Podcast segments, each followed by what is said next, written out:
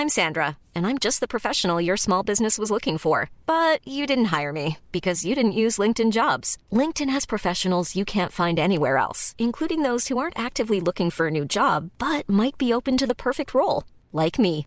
In a given month, over 70% of LinkedIn users don't visit other leading job sites. So if you're not looking on LinkedIn, you'll miss out on great candidates like Sandra. Start hiring professionals like a professional. Post your free job on linkedin.com/people today. Qu'est-ce que j'ai dit à, Elon Musk? Vous voulez venir en Europe? On va avoir des règles et les voilà. Il faut que nous ayons un cloud souverain. La tactique TikTok, opacité, addiction et ombre chinoise. Est-ce qu'on est en train de vivre une révolution? Moi, ce que je dis, c'est que la révolution a déjà eu. L'IA est déjà là, elle est déjà omniprésente absolument partout, et le monde ne s'est pas effondré. Signaux faibles, le podcast de siècle digital qui décode l'actualité du numérique.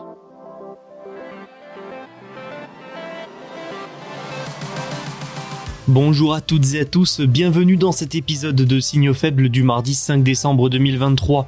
Voici les quatre actualités dont nous allons parler.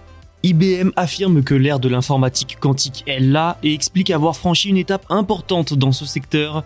Dans l'hexagone ensuite, le rival d'OpenAI Mistral AI pourrait se voir valorisé à 2 milliards de dollars.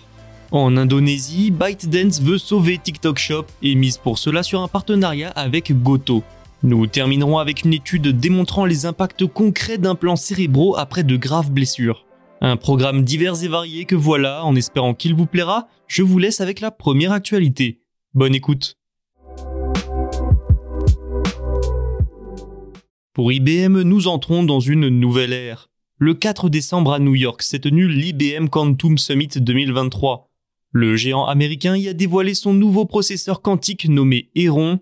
Il a également affirmé, grâce à ses dernières avancées, être, je cite, entré dans l'ère où les ordinateurs quantiques sont utilisés comme outils.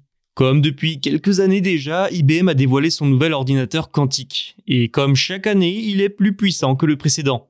L'an dernier, IBM présentait Osprey, fort de 433 qubits, l'unité utilisée en informatique quantique. Le nouveau, Heron, embarque lui 113 qubits. C'est moins que son prédécesseur et pourtant il n'est pas moins performant. En fait, pour cet appareil, IBM a privilégié la qualité des qubits à leur quantité. En général, la majorité des qubits proposés en informatique quantique sont sujets aux erreurs. Ce qui a entraîné une course aux qubits, comme ça les systèmes ont toujours plus de qubits pour limiter les erreurs. Plus on en a, moins d'erreurs il y a en somme. IBM n'a pas abandonné totalement cette philosophie, un autre ordinateur quantique a été présenté, il s'agit de Condor, fort de 1121 qubits. C'est la première fois qu'un tel appareil dépasse le millier. Mais Heron, lui, bénéficie d'une nouvelle conception. Son architecture permettrait, selon l'entreprise, une réduction des erreurs jusqu'à 5 fois supérieure à celle de Eagle, un des précédents processeurs de l'entreprise, avec un nombre de qubits similaire. Comprenez, Heron a moins de qubits, mais ces derniers sont beaucoup plus fiables et performants que les autres. Avec ces deux nouveautés, IBM affirme que l'informatique quantique entre enfin dans l'ère de l'utilité. C'est ce qu'a expliqué Dario Gilles, responsable de recherche en informatique quantique d'IBM, je le cite, Pour la première fois, nous disposons de systèmes suffisamment grands et suffisamment performants pour que vous puissiez effectuer un travail technique et scientifique utile avec. Cependant, plusieurs experts invitent à ne pas s'emballer. Ça fait des années que les spécialistes constatent que les nombreuses annonces et promesses faites par les entreprises spécialisées ne se traduisent pas dans la réalité. Mais IBM se veut confiante et a allongé sa feuille de route jusqu'en 2033. D'ici 10 ans, elle estime donc qu'elle pourra proposer un ordinateur quantique universel possédant plus de 1000 qubits logiques, c'est-à-dire des qubits parfaits sans erreur. La société travaille déjà sur Kookaburra et Flamingo, ses futurs processeurs quantiques. La même logique sera appliquée. Le premier aura beaucoup de qubits, plus de 4000. Le second, lui, en aura moins, mais ils seront plus fiables. Les prochains mois donneront sûrement des éléments de réponse quant à l'utilité réelle des nouveaux processeurs d'IBM. Peut-être que les experts seront ainsi rassurés. Pour l'entreprise, l'enjeu reste le même chaque année, être pionnière dans l'application concrète du quantique devant des concurrents comme Google et Microsoft.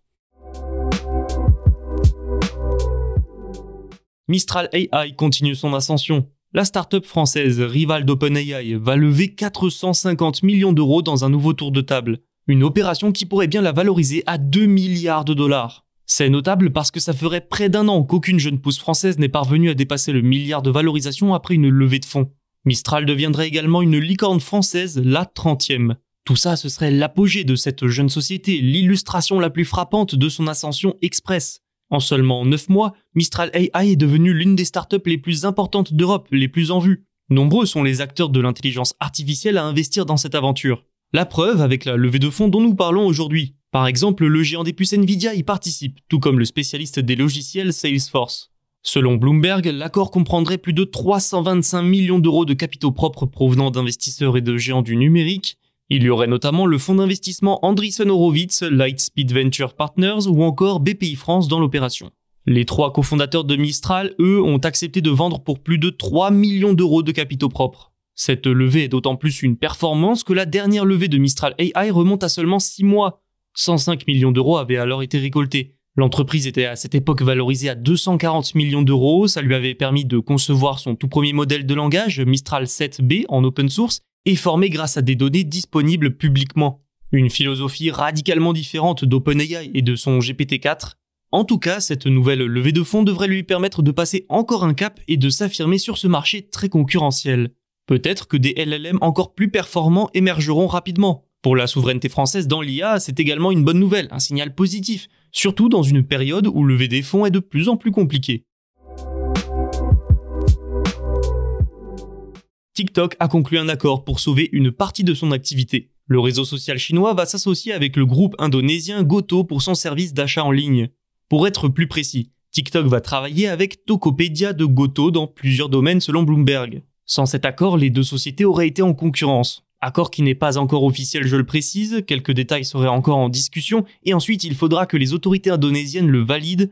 Sans ça, pas d'accord. Et vous l'aurez sans doute compris, il s'agit ici de TikTok Shop, l'activité e-commerce du réseau social chinois. Elle est en pleine expansion et si du côté des occidentaux le succès va probablement se faire désirer, en Asie c'est un vrai carton.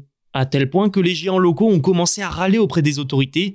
C'est le cas en Indonésie où TikTok Shop a rapidement dépassé des services comme Tokopedia. Les autorités ont alors, pour rétablir l'équilibre, on va dire, imposé de nouvelles règles à la plateforme. Elle a même dû interrompre le service le temps de s'y conformer. Se rapprocher d'un concurrent local est donc un moyen de continuer d'opérer dans le pays, d'éviter des sanctions des autorités et surtout de sauvegarder son activité de e-commerce. TikTok veut en effet diversifier ses revenus et le commerce en ligne semble être l'axe de développement le plus important, tandis que l'Indonésie est son premier marché pour TikTok Shop. Pour ByteDance, sa maison mère, l'objectif est donc clair. Relancer son service d'achat en ligne dans ce qui est la plus grande zone de vente au détail d'Asie du Sud-Est. Cette association pourrait aussi servir d'exemple à TikTok pour son implantation dans d'autres marchés comme la Malaisie où le géant chinois est déjà dans le viseur des autorités. L'Indonésie est aussi l'un des premiers pays d'Asie du Sud-Est à s'opposer à TikTok. Voilà pourquoi la façon dont l'entreprise va réussir à gérer cette crise sera cruciale. Encore une fois, elle pourrait servir d'exemple pour d'autres marchés. À l'heure où le réseau social est attaqué et menacé d'interdiction aux États-Unis, en Europe et en Inde, le marché indonésien est plus vital que jamais. Les traumatismes crâniens et autres accidents de ce genre laissent chaque année des millions de personnes en situation de handicap physique ou mental. Parfois, des tâches simples deviennent difficiles à accomplir. La vie en général se retrouve bousculée, complexifiée. Mais une technologie bien précise représente pour toutes ces personnes une immense source d'espoir. Il s'agit des implants cérébraux. Nous en parlons régulièrement pour son marché. De plus en plus de sociétés silence comme Neuralink d'Elon Musk une étude du Vail Cornell Medicine de New York publiée lundi donne un aperçu du potentiel de cette technologie. Cinq personnes souffrant de lésions cérébrales modérées à graves se sont fait implanter des électrodes dans la tête. Grâce à eux, leurs performances aux tests cognitifs se sont améliorées. Des essais cliniques à plus grande échelle doivent encore valider les résultats. Si tel est le cas, les implants cérébraux pourraient bien devenir le premier traitement efficace contre les lésions cérébrales chroniques selon les auteurs de l'étude. Prenons un exemple, celui de Gina Arata, l'une des volontaires. À 22 ans, un accident de voiture l'a laissée avec de la fatigue, des problèmes de mémoire et une instabilité émotionnelle. Elle a dû abandonner ses études et est retournée vivre chez ses parents incapables de conserver un emploi. En recevant l'implant, elle affirme que sa vie a profondément changé. Je la cite, Je peux être un humain normal et avoir une conversation. Ce genre de méthode par électrode est souvent utilisé chez les personnes atteintes par la maladie de Parkinson. L'étude qui nous intéresse ici a débuté dès 2018. Les volontaires ont passé une série de tests avant l'implantation, ils les ont repassés après l'opération et leurs scores ont alors bondi jusqu'à plus 52% de réussite. Les auteurs prévoient une étude encore plus importante sur les implants cérébraux. Ces résultats qui doivent encore être confirmés, je le rappelle, sont néanmoins une grande source d'espoir pour des millions de personnes. Quant au secteur, au marché, il devrait lui connaître un développement sans précédent dans les années à venir. C'est tout pour aujourd'hui, merci d'être toujours plus nombreux à écouter Signaux Faibles. N'oubliez pas de vous abonner pour ne rien manquer. Tous nos podcasts sont disponibles sur siècledigital.fr et les plateformes de streaming. À demain.